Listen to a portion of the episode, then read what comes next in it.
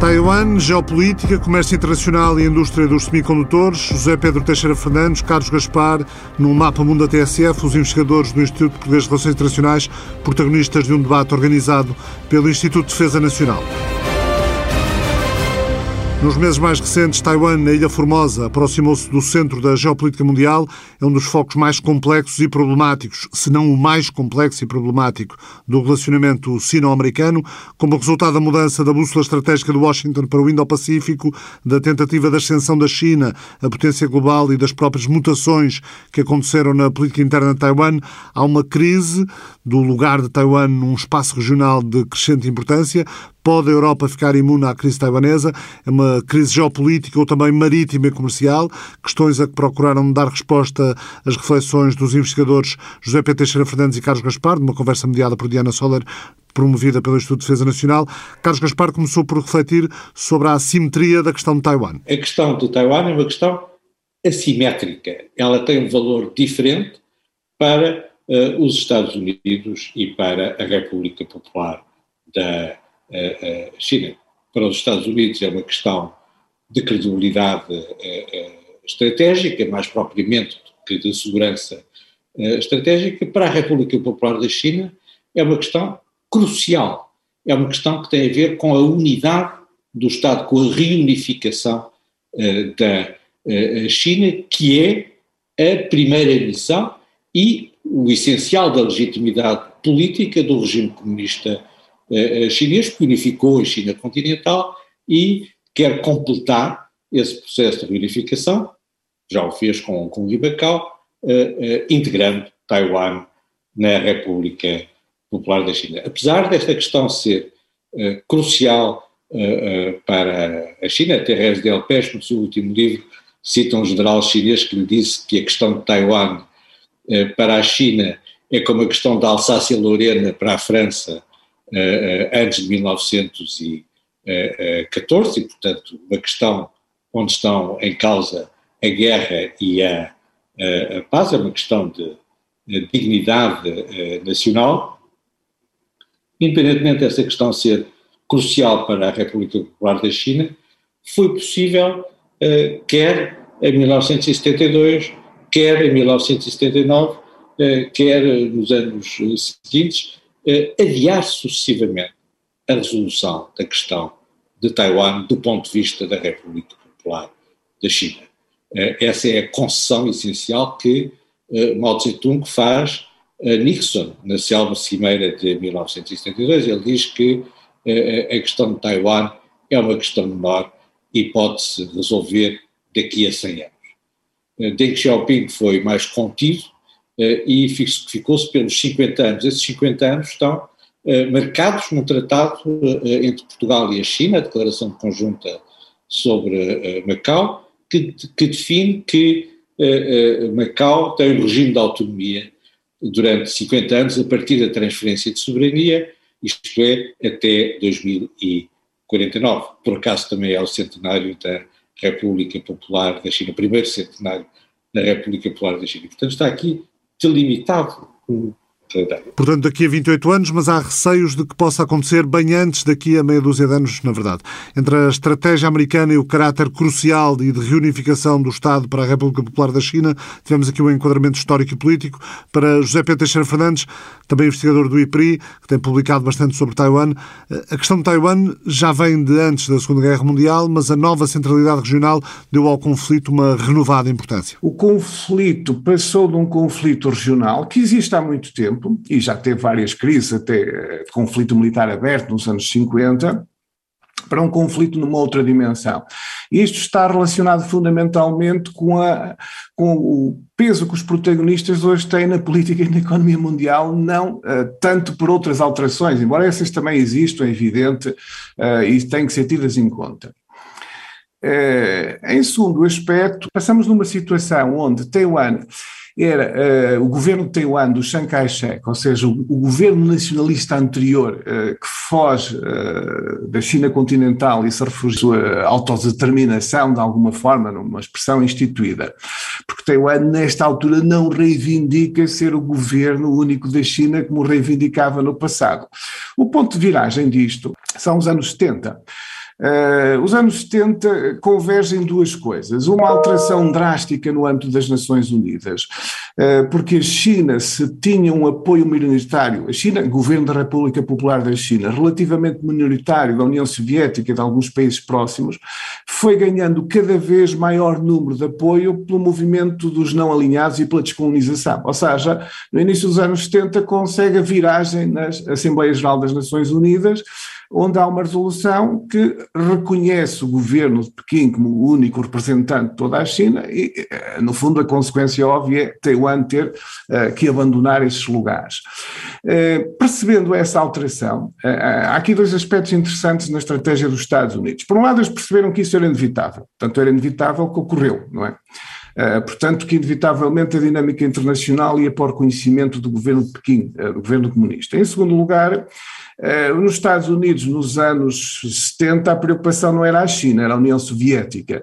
E a estratégia era dividir o, bloco, o antigo bloco comunista. Portanto, há uma aproximação feita pelo Kissinger e pelo Nixon, o Nixon até o considera o seu maior feito diplomático, uh, gradual à China, uh, que culmina no estabelecimento formal de relações diplomáticas entre os dois Estados em 79, depois já com Jimmy Carter, mas que faz esta viragem até à situação em que nos encontramos hoje. E aqui realmente Taiwan fica na situação ambígua que o professor Carlos Rascar aqui muito bem descreveu anteriormente, eh, que é, por um lado, os Estados Unidos assumem a China e o governo chinês como um Estado único e a questão de Taiwan, pronto, como para ser resolvida no âmbito desse problema, mas recusam ao mesmo tempo que ela possa ser eh, resolvida contra a vontade da população de Taiwan, ou seja, a única coisa que deixam em aberto é uma reintegração voluntária uh, da população de Taiwan uh, na China.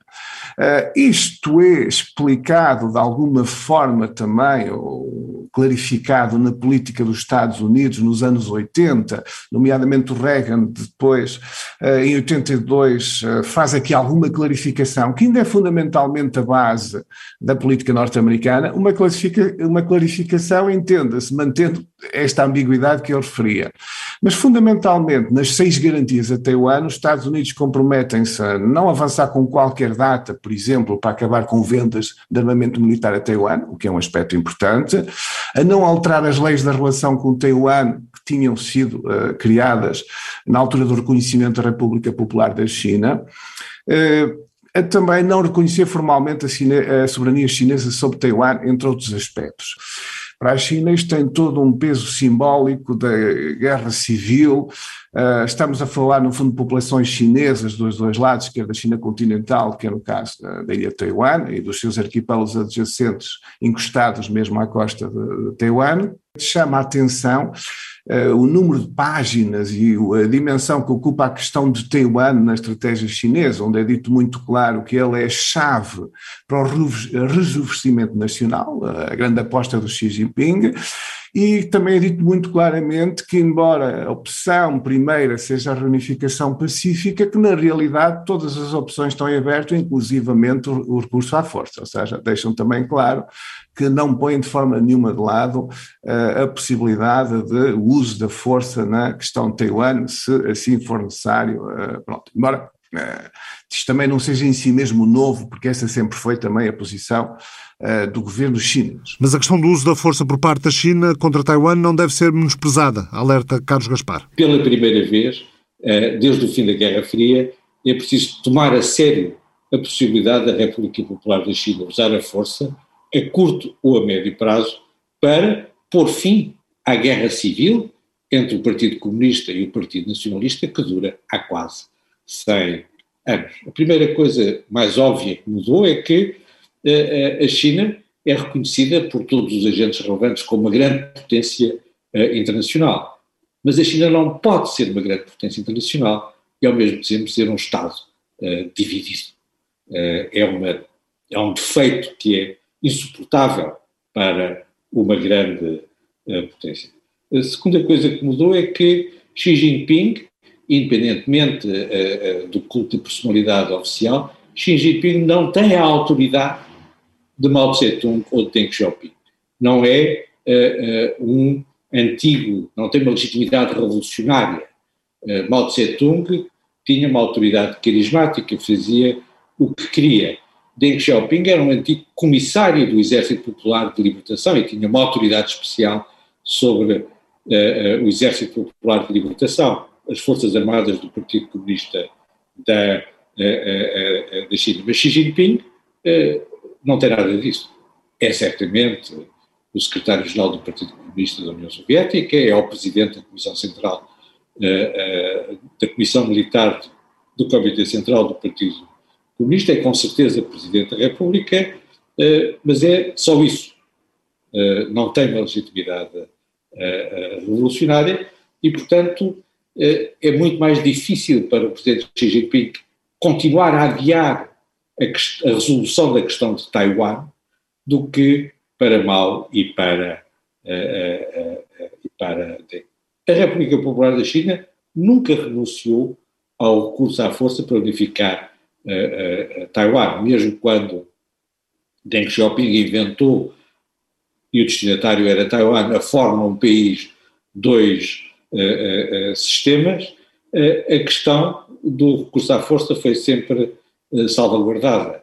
No grande debate sobre a ascensão pacífica da República Popular da China, nos anos 90, Jiang Zemin não pôde aceitar a fórmula da ascensão pacífica porque os militares não aceitaram a fórmula no sentido em que ela uh, uh, limitava, limitava a sua liberdade de recorrer à força para unificar, para integrar Taiwan na República Popular da China pela força se necessário.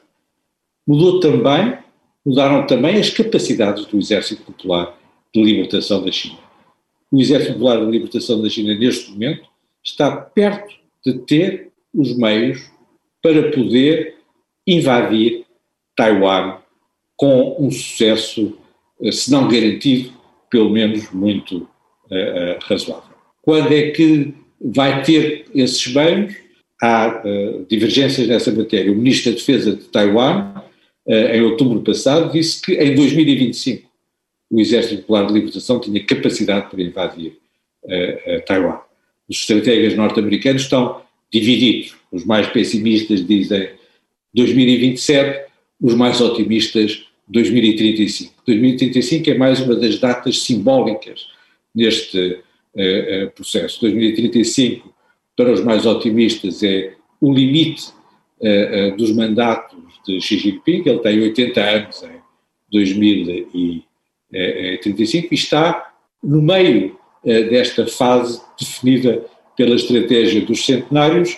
Uma primeira fase vai até 2035 e a segunda fase, eh, em que a China eh, enfrenta diretamente os Estados Unidos numa rivalidade para, pela hegemonia internacional, vai de 2035 até 2049, a data, a data fixada por Deng Xiaoping para completar o processo de transição em uh, Macau. José Pedro Teixeira Fernandes, vamos então olhar para a China como uma emergente grande potência dos mares e do comércio internacional. Mas quando pensamos no mundo do passado e quando pensamos no mundo do presente, eh, ao mesmo tempo, vemos que há esse dado novo que é pela primeira vez na sua história, a China estará a dar passos significativos de ser também uma grande potência marítima e eventualmente a disputar essa supremacia eh, na próxima década ou década e meia abertamente com os Estados Unidos.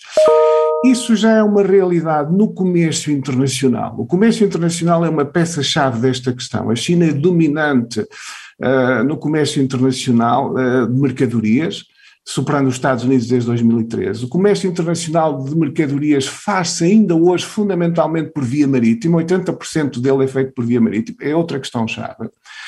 Uh, os maiores portos do mundo comerciais, sete estão na China, se contarmos Hong Kong, oito estão na China. E a China tem, bem conhecido, presença nas infraestruturas portuárias e numa parte significativa do mundo. Temos na Europa no Porto do Pireu, por exemplo, e a Grécia é também importante nestas questões do comércio marítimo e da marinha mercante, como é bem conhecido. Ora, tudo indica que a China estará a, a transformar-se numa potência marítima, isto leva-nos à questão de Taiwan, porque Taiwan, se considerarmos a questão de uma invasão, ela, o papel de facto da marinha será muito importante, indiscutivelmente nisto, até porque uma invasão de tropas terrestres terá muito provavelmente ter esse uso.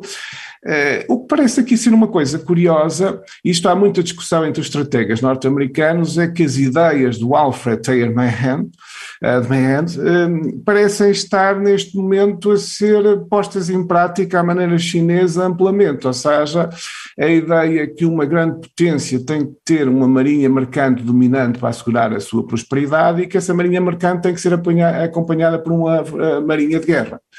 Eh, na realidade, se nós pensarmos no mundo, quer do Alfred Tayerman eh, há um século atrás, quer pensarmos em todo o mundo que conhecemos desde a globalização, eh, desde os portugueses aos britânicos e até aos americanos, isto sempre foi assim. A potência dominante comercial sempre foi a que teve normalmente a marinha de guerra mais poderosa. Mais tarde ou mais cedo isto aconteceu.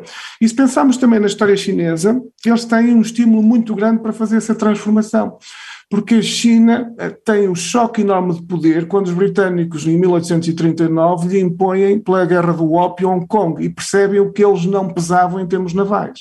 Ou seja, eles alimentaram a ilusão de que continuavam com o seu poder terrestre a ser o, a maior potência da Terra e tiveram um choque brutal quando lhe aparecem pelo mar as potências navais, primeiro os britânicos, depois os franceses, depois os próprios americanos, pela terra também os russos uh, avançar depois pela Ásia Central, mas tiveram um choque enorme. Isto está no cerne do século da humilhação da China.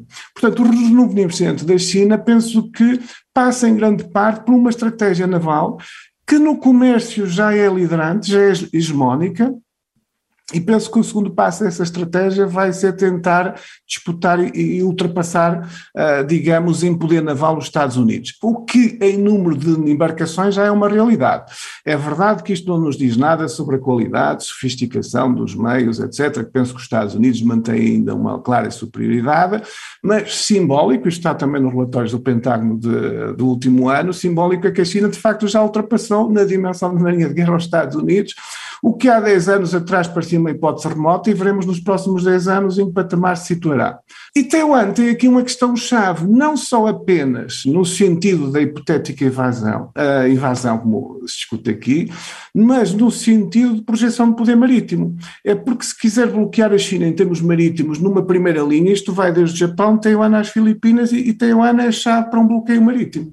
Uh, portanto, a China tem aqui, uh, na sua projeção de poder marítimo, não só para uma hipotética questão, pronto, de cenário de invasão, como também fora disso, um, no mínimo um irritante muito grande. Eu compararia um, compararia um pouco a questão de Taiwan, penso que não estou a ser abusivo, um pouco como a questão no, que os americanos tiveram às suas portas com Cuba, Uh, e tem nos Caraíbas, aliás, há uma comparação que muitos fazem em termos geopolíticos, um pouco entre o Mar do Sul da China e o Mar das Caraíbas, no caso dos Estados Unidos, e que realmente é curiosa.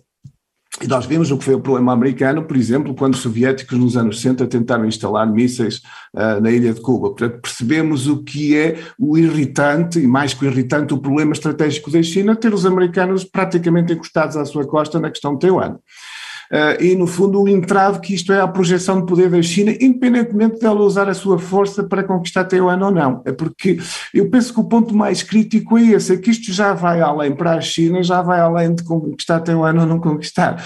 É um entrave mesmo a esta transformação uh, desta forma. Carlos Gaspar entende que Taiwan vai acabar por ser integrada na República Popular da China. A questão é saber o momento em que isso vai acontecer. O meu ponto sobre a China é que estamos numa contagem decrescente passámos do, da estratégia dos adiamentos, de Mao Tse-tung, eh, de Deng Xiaoping, de certa maneira mesmo de Jiang Zemin e do Jintao, passámos eh, dessa estratégia de adiamento para uma outra estratégia completamente diferente, em que há uma contagem decrescente para o momento uh, da invasão de, de, Taiwan. Não se trata de saber se a República Popular da China vai integrar Taiwan ou não, trata-se de saber quando é que ela vai reintegrar Taiwan eh, e tudo indica que a única maneira que tem para reintegrar Taiwan é pelo recurso à força, uma vez que do lado de Taiwan há cada vez mais uh, uh, sinais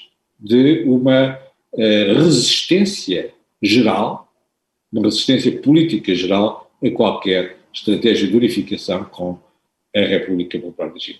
Os Estados Unidos podem ou não podem fazer o debate norte-americano, um artigo de Richard Haas que defende o fim da ambiguidade estratégica e defende que os Estados Unidos devem assumir um compromisso formal sobre que resposta uh, uh, norte-americana a uma agressão militar contra Taiwan.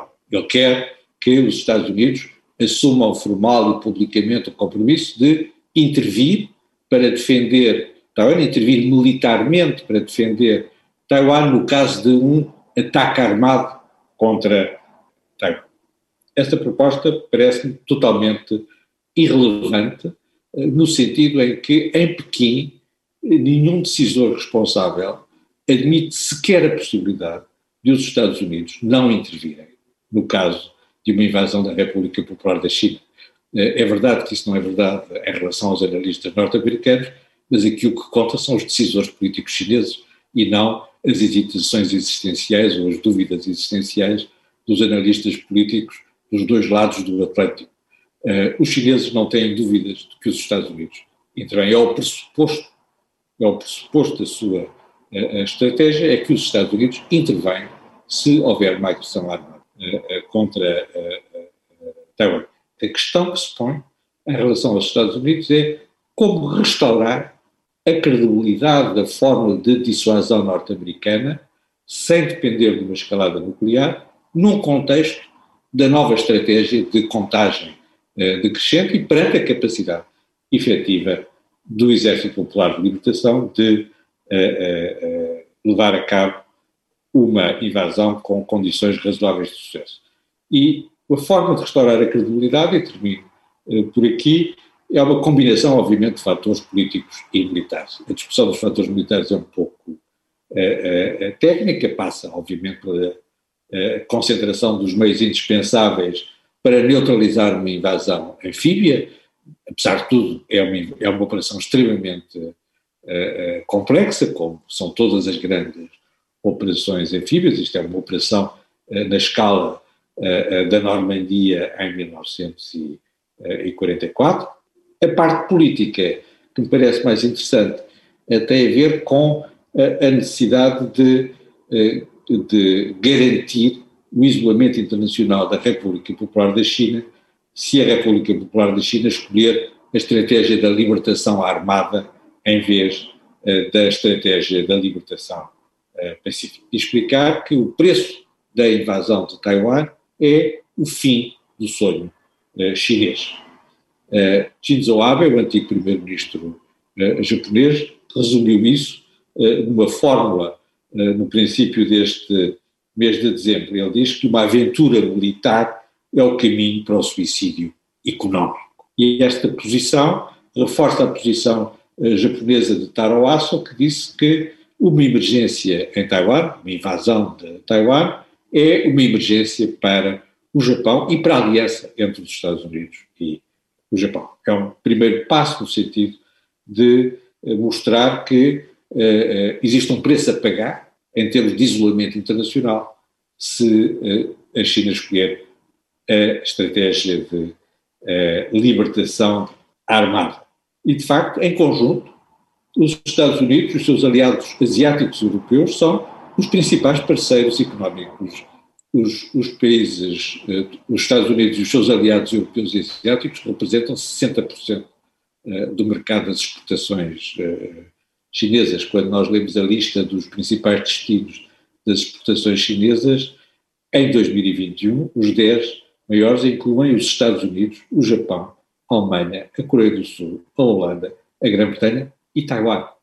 Eh, e, portanto, o que está aqui em causa não é uma coisa secundária, é? sobretudo para uma economia de eh, exportação. Há sinais positivos uh, uh, no sentido de dar credibilidade a uma estratégia de isolamento. O Japão, já referi, a Austrália vai no mesmo sentido. O que os Estados Unidos podem fazer é continuar a construir esta grande coligação internacional. Nesta construção de uma coligação internacional, resta saber qual vai ser a posição da União Europeia, mas vamos abordar a vertente económica desta potencial grande crise com a reflexão do José Pedro Teixeira Fernandes. Na questão económica, que eu acho que é também um aspecto central nisto que é o peso de Taiwan na indústria dos semicondutores e nas cadeias de abastecimento global facto, Taiwan é um caso notável de uma ilha que nos anos 50 andava aí pelo têxtil, nós andamos aqui em Portugal nos anos 50, 60, uh, a partir dos anos 70 gradualmente começa a assumir um peso na indústria eletrónica e depois dos anos 80 até hoje torna-se cada vez mais importante nessa indústria. Claro que nada disto é um acaso, uh, há em parte algum know-how tecnológico ironicamente deixado pelo Japão, que entre 1890 e 1945 ocupou a ilha, tal como fez com a Coreia. Uh, portanto, seriam as partes mais desenvolvidas até da China, ironicamente, nesse aspecto, uh, mas há obviamente um mérito enorme também dos governos de Taiwan que perceberam que tinham que dar saltos do ponto de vista de industrialização e para indústrias com vantagens competitivas e encontraram aí isso, e para seguir uma política dirigista, como é usual no Japão, na Coreia do Sul, onde é um misto de empreendedorismo, iniciativa privada e de orientação pública e de políticas públicas, e com extraordinário sucesso porque tem dos engenheiros engenheiros mais qualificados e provavelmente uma mão de obra que não existe eh, com esta dimensão em mais parte nenhuma no mundo, onde os americanos, a partir dos anos 70, e aqui há uma ligação enorme a Silicon Valley, que é fundamental, porque se os americanos detêm uma primazia clara na concepção dos chips e de, de, circuitos integrados da indústria eletrónica a nível do design, na realidade todo o modelo americano, desde a Apple, a maior parte das empresas que nós conhecemos, vai no sentido de depois subcontratar a produção disto, que se chama as fundições, noutras partes,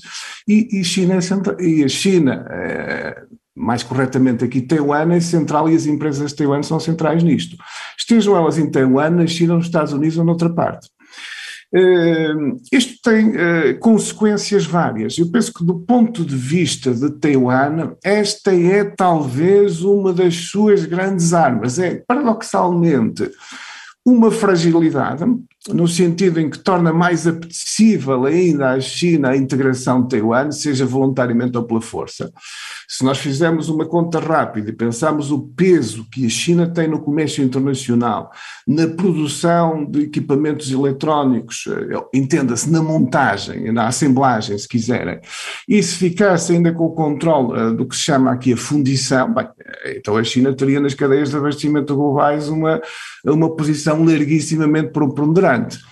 Uh, Taiwan, obviamente, faz a estratégia ao contrário, sabe que, ao posicionar-se como chave nisto, o interesse dos Estados Unidos aumenta, para além do prestígio uh, que os Estados Unidos jogam uh, e de se manterem como potência global única e, sobretudo, na Ásia-Pacífico, aqui muito bem explicado pelo professor Carlos Gaspar e do interesse estratégico incontornável disso, eu acho que há aqui um interesse também fundamental dos Estados Unidos, que basta nós imaginarmos um cenário, separar a produção em Taiwan, por exemplo, nós não temos computadores, não temos chips para telemóveis, não temos na maior parte equipamentos eletrónicos, sejam dos triviais até eventualmente alguns que eh, são usados na defesa, em mísseis ou outros, não funcionam, não temos.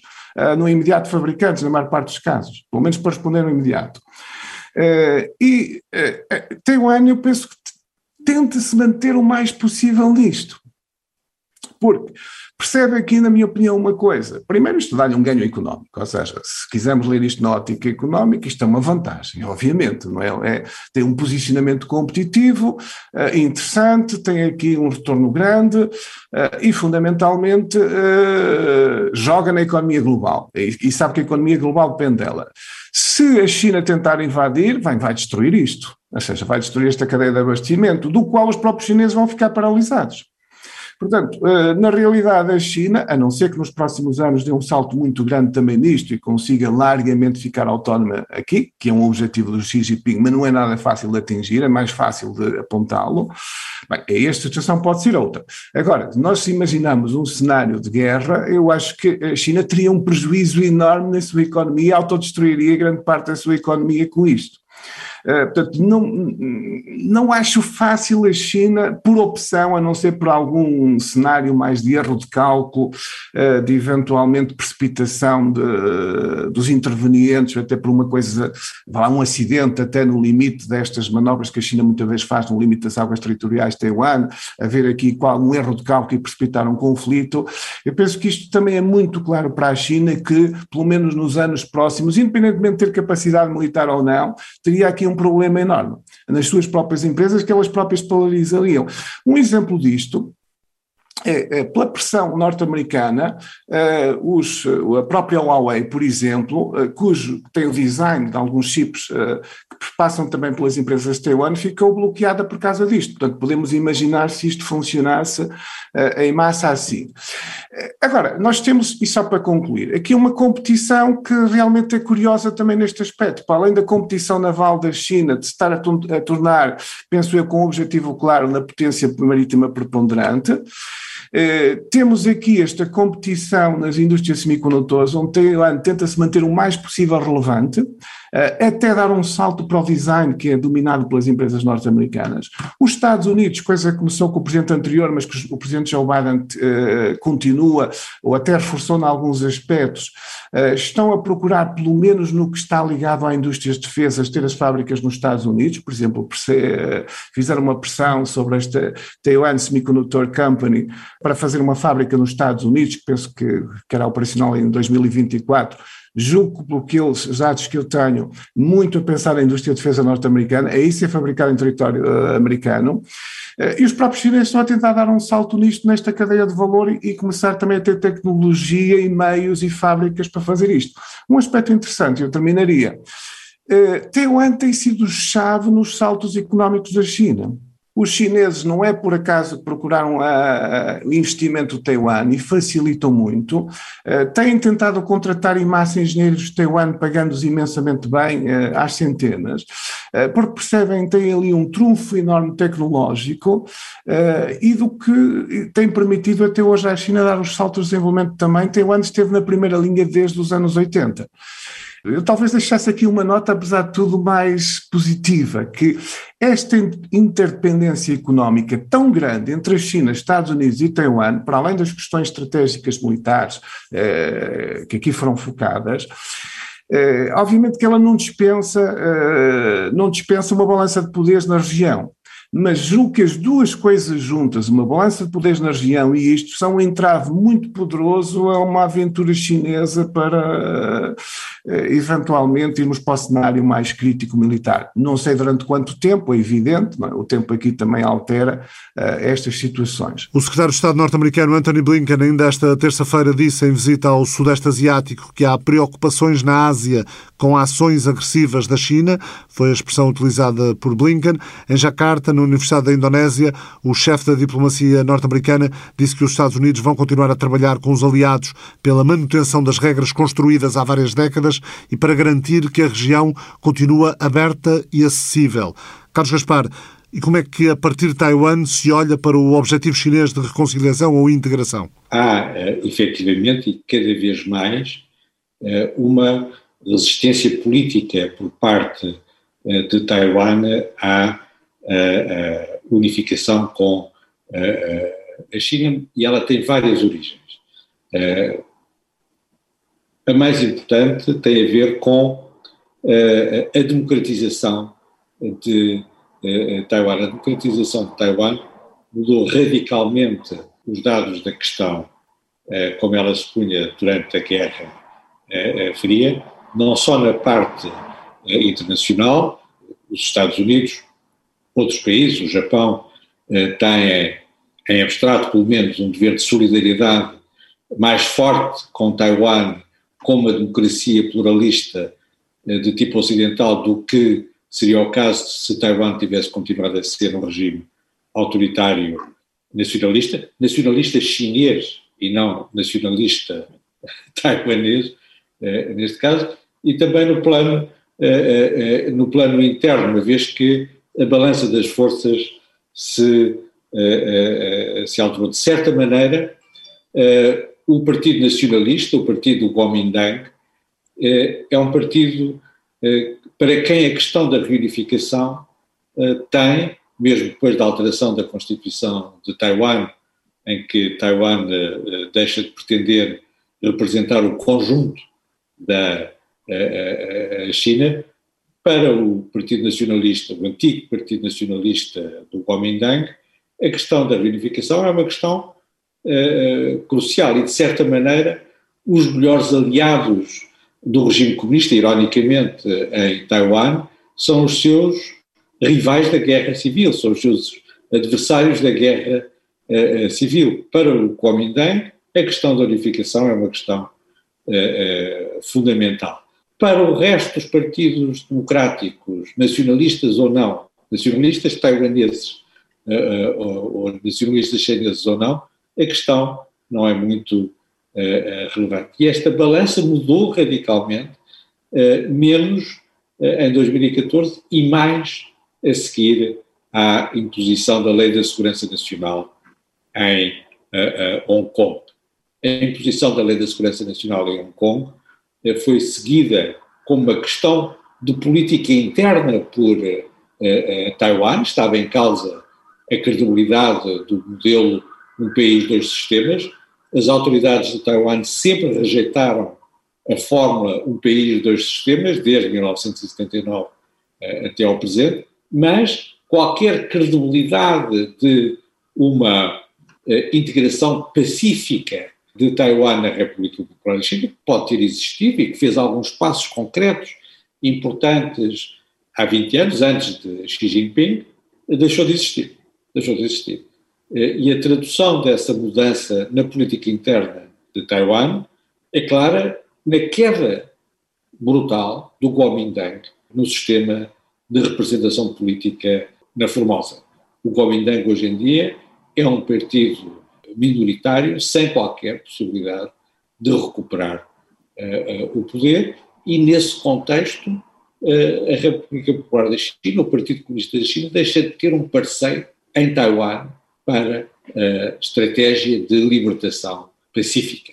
Essa é uma mudança crítica que vai a favor, a favor daqueles que defendem em Pequim a estratégia da libertação armada a estratégia da libertação pacífica deixou de ter credibilidade, qualquer tipo de credibilidade, porque em Taiwan não há nenhuma força política relevante que queira alinhar nessa estratégia, resta a estratégia da libertação uh, armada e também é nesse sentido que há uma mudança radical na conjuntura. Estamos numa contagem decrescente. A questão da unificação com Taiwan para os dirigentes de não é uma questão facultativa, é uma obrigação que tem a ver com a sua legitimidade política, tem a ver com a missão do Exército Popular de Libertação Nacional, a primeira missão do Exército Popular de Libertação Nacional, que são as Forças Armadas do Partido Comunista, eh, é libertar eh, eh, Taiwan e garantir a unidade do Estado e nesta conjuntura, também pela evolução interna de, eh, de Taiwan, a contagem decrescente parece-me eh, eh, uma realidade das coisas, independentemente do que pensem aquelas pessoas que acreditam na interdependência económica e que muito rapidamente vão deixar de ter credibilidade. Entre a contagem decrescente e a interdependência económica, como Azor de Conflitos, Taiwan vai certamente continuar a marcar a agenda, a geopolítica e a relação Estados Unidos-China. O Mapa Mundo regressa na próxima semana. O Mapa Mundo é uma parceria da TSF com o Instituto Português de Relações Internacionais.